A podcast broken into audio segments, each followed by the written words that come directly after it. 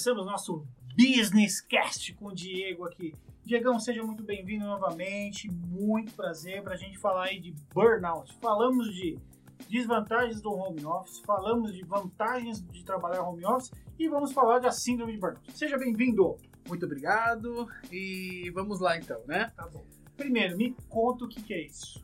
Bom, a, a síndrome de burnout, ela trata do esgotamento mental, né? É, gerado pelo excesso de atividades profissionais. Né? Então nós temos lá nosso colaborador. Esse colaborador tem uma sobrecarga muito intensa, né, de trabalho e ele acaba ficando esgotado, começa a ter uma visão distorcida do trabalho dele, começa a pegar raiva do trabalho, uhum. Né? Começa a não querer mais é, interagir com os colegas.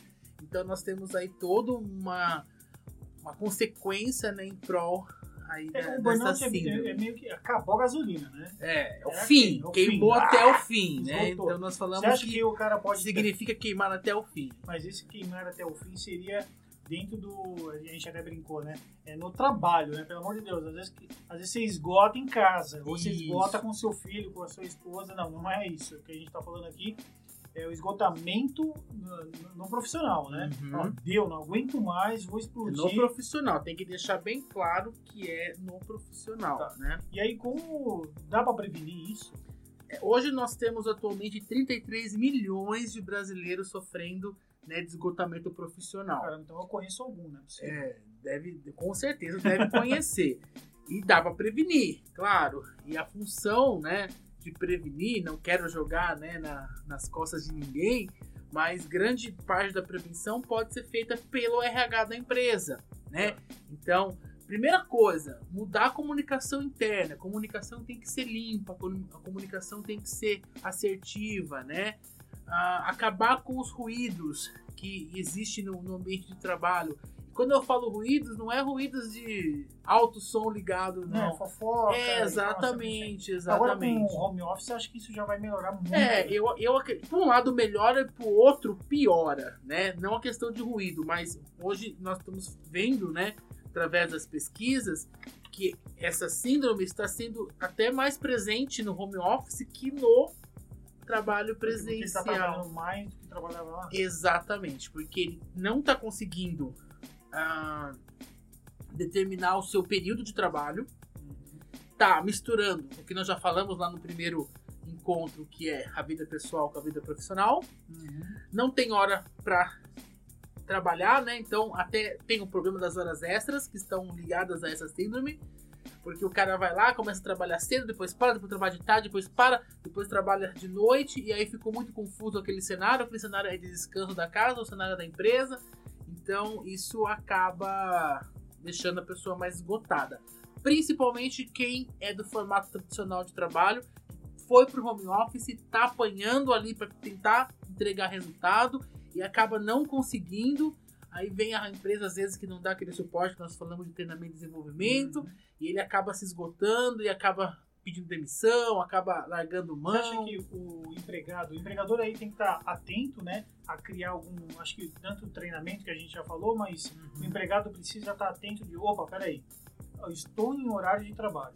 Eu preciso criar, ser mais, criar um planejamento dentro de casa, ser mais regrado, é, porque algumas pessoas em casa não é bem assim, né? Pô, vou abrir a geladeira, vou tomar alguma coisinha, vou comer alguma coisa, e daqui a pouco eu volto pro trabalho, e aí vou fazer outra coisa, entro na internet, quando você vai ver, uh, desandou. É, nós sabemos, André, falar que isso não vai acontecer e não pode acontecer é a maior hipocrisia, né? Então, é. eu até acho que esse é, essa forma mais descontraída de trabalhar seja até um modo de prevenção né, desse, dessa síndrome. O problema é, né, é, fazer tudo isso e deixar acumular toda a sua atividade profissional, né, os, os seus afazeres, uhum.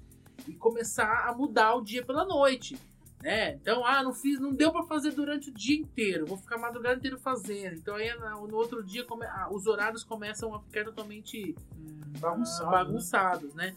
Então, assim, nós temos, podemos mudar, prevenir com o RH comunicação interna, né? A quebra de ruídos, um melhor ambiente para se trabalhar, né? a reconhecer os profissionais. Então, assim, tem várias ferramentas de recursos humanos, como plano de carreira, como aquele colaborador do mês, umas uhum. coisinhas pequenas que às vezes ah, motiva e valoriza mais aquele profissional para se sentir mais querido, né, tá. dentro da organização.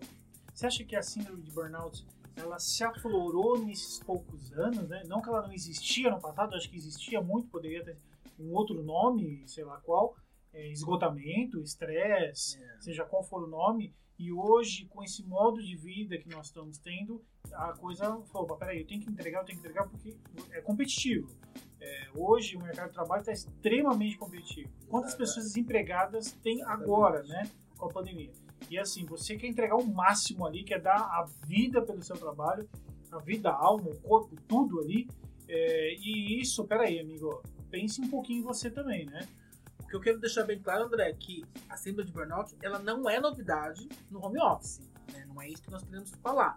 Nós queremos dizer que essa síndrome existe, né? Já vem há um bom tempo acontecendo, provavelmente até antes de ganhar o nome de síndrome de burnout. Uh, mas com o home office, tende, né, pelo que nós vemos nas pesquisas, a ter um aumento, mas por conta das pessoas não saberem distinguir o que é o horário de vida social e o que é o horário que, ele, que ela está a serviço da empresa. Eu acho que isso está muito atrelado também ao autoconhecimento, né, Gil? É. As pessoas não se conhecem, logo não sabem como lidar com elas mesmas. É.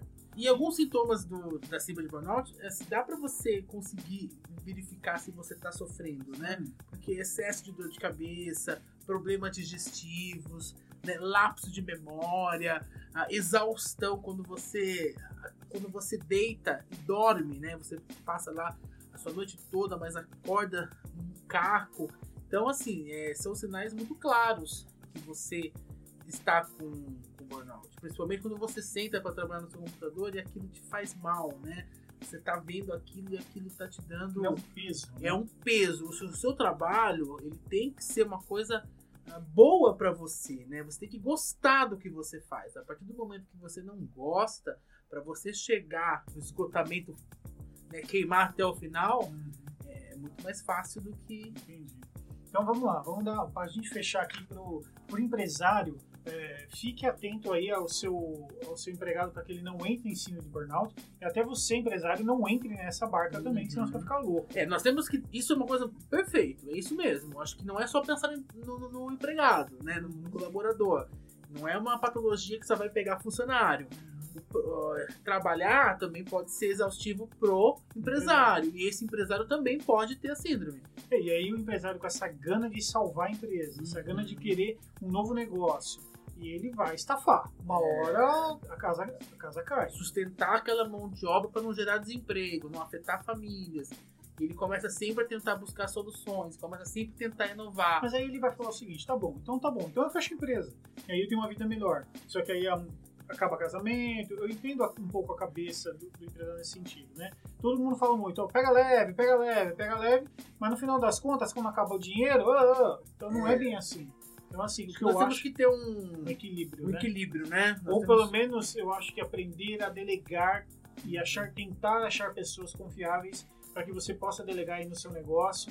E calma, amigão, crie parcerias, crie é, bons amigos, né? Nos negócios é possível ter isso.